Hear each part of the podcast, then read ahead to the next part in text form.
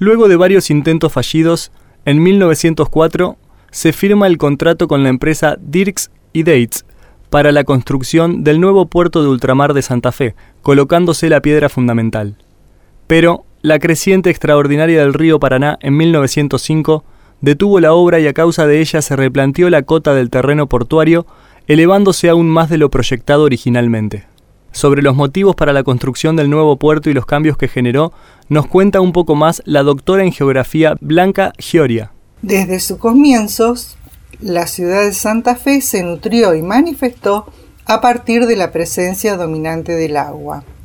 En su objetivo fundacional, la ciudad vio en su puerto la causal justificadora de su existencia y posteriormente lo percibió como un instrumento potencial de su desarrollo. La comprensión de esta circunstancia es decisiva para explicar la construcción de un puerto de ultramar en un sitio que no disponía de condiciones naturales para esa función, el más septentrional del país, a 625 kilómetros de la salida al mar y a tres cuadras de la calle principal de la ciudad. Cuando las colonias agrícolas comenzaron a mandar sus producciones en carretas, llegaban hasta el paso del Salado, en Santo Tomé. Desde allí eran trasbordadas a barcos de pequeño calado que navegaban por el riacho Santa Fe hasta el atracadero de Colastiné. En los periodos de bajante, el nivel del agua impedía a los vapores de gran tonelaje el acceso al muelle, dificultando aún más las operaciones de cargas y descarga. La sociedad santafesina, acosada por el régimen irregular del río Paraná, alimentó el deseo de disponer de un puerto de ultramar más seguro y cercano, y proyectaron la construcción de un puerto en la ciudad. En julio de 1904 se firmó el proyecto y días después el contrato entre el Ministerio de Obras Públicas de la Nación y el Gobierno de Santa Fe. El primero de enero de 1911 dieron comienzo las actividades portuarias que alcanzaron su pico máximo de movimiento en 1929. Esta dinámica se reflejó en la ciudad. En tan solo 36 años se duplicó su población, expandiendo la cuadrícula urbana, creando nuevos barrios, cambiando su fisonomía. Una de las obras más importantes fue la construcción del canal de acceso de 6 kilómetros de longitud que comunicaba el cauce central del río Paraná con la ciudad y el canal de derivación sobre el riacho Santa Fe. Con la apertura de estos dos canales se definió una defensa hidráulica con un aumento del nivel del terreno, y de esta manera apareció Alto Verde. La línea natural de agua se desplazó. Se ganaron terrenos al río fabricando un nuevo espacio con relleno en la zona de la actual calle Rivadavia. Ese relleno se consolidó con un adoquinado de piedras graníticas que aún puede verse en la calle La Rioja entre Belgrano y Rivadavia y en San Luis entre La Rioja y Avenida Alem. Esos no fueron los únicos terrenos que se le ganaron al río, ya que a su vez se requirió el relleno de amplios espacios para la construcción de instalaciones portuarias. Muelles, silos, galpones, oficinas, almacenes, atracaderos, entre otros. Con estas necesidades se dragó el lecho del río para dar mayor capacidad y holgura de movimiento a las naves. Se instalaron grúas, sistemas de transmisión, rieles y otros dispositivos ferroviarios, así como los servicios esenciales, luz, agua, telégrafo. Es decir, se debió crear toda una compleja organización inexistente.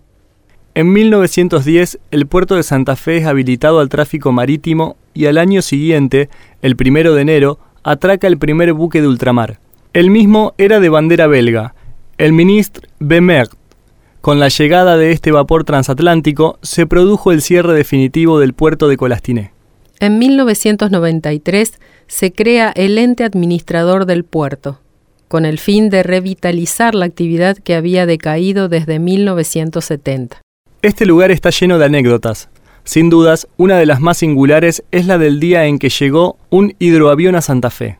El 10 de noviembre de 1935, un barco francés llegó a Buenos Aires y fueron recibidos por la comunidad francesa de esa ciudad. Como se trataba de un grupo que fundaba organizaciones benéficas, decidieron enviar una comitiva a esta provincia. Dos tripulantes del barco d'Entrecasteaux fueron enviados en un hidroavión a las ciudades de Santa Fe y Rosario para saludar a representantes de la comunidad francesa en nuestra provincia. El jueves 14 de noviembre de 1935 llegó a Santa Fe del alférez de navío de un hidroavión un francés de apellido Hardy, que traía los saludos de la plana mayor de su embarcación para las autoridades locales. Y fue recibido por el agente consular de Francia en Santa Fe, ingeniero Mauricio Toupet, quien organizó una recepción.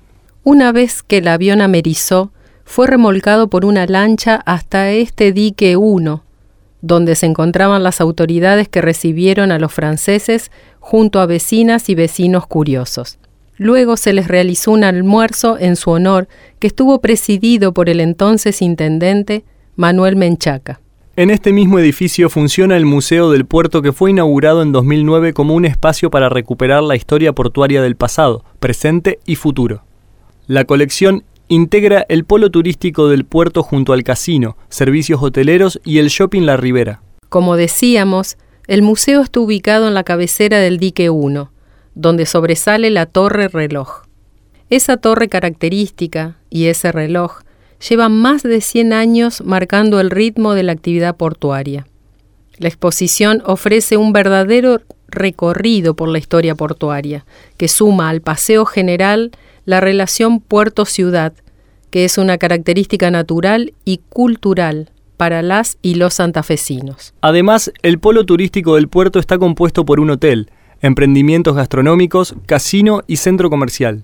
En 2008, de la mano de inversión pública y privada, se realiza una zona portuaria con nuevos emprendimientos, donde se encuentran, como decíamos, el Hotel Los Silos, que combina la belleza arquitectónica de los antiguos silos portuarios reciclados y el confort de sus modernas instalaciones. Asimismo, allí se instaló el Casino Santa Fe. En el lugar también funciona, por un lado, el Centro de Convenciones Los Maderos, salón especialmente diseñado y acondicionado para congresos, seminarios, convenciones y exposiciones, con capacidad para mil personas.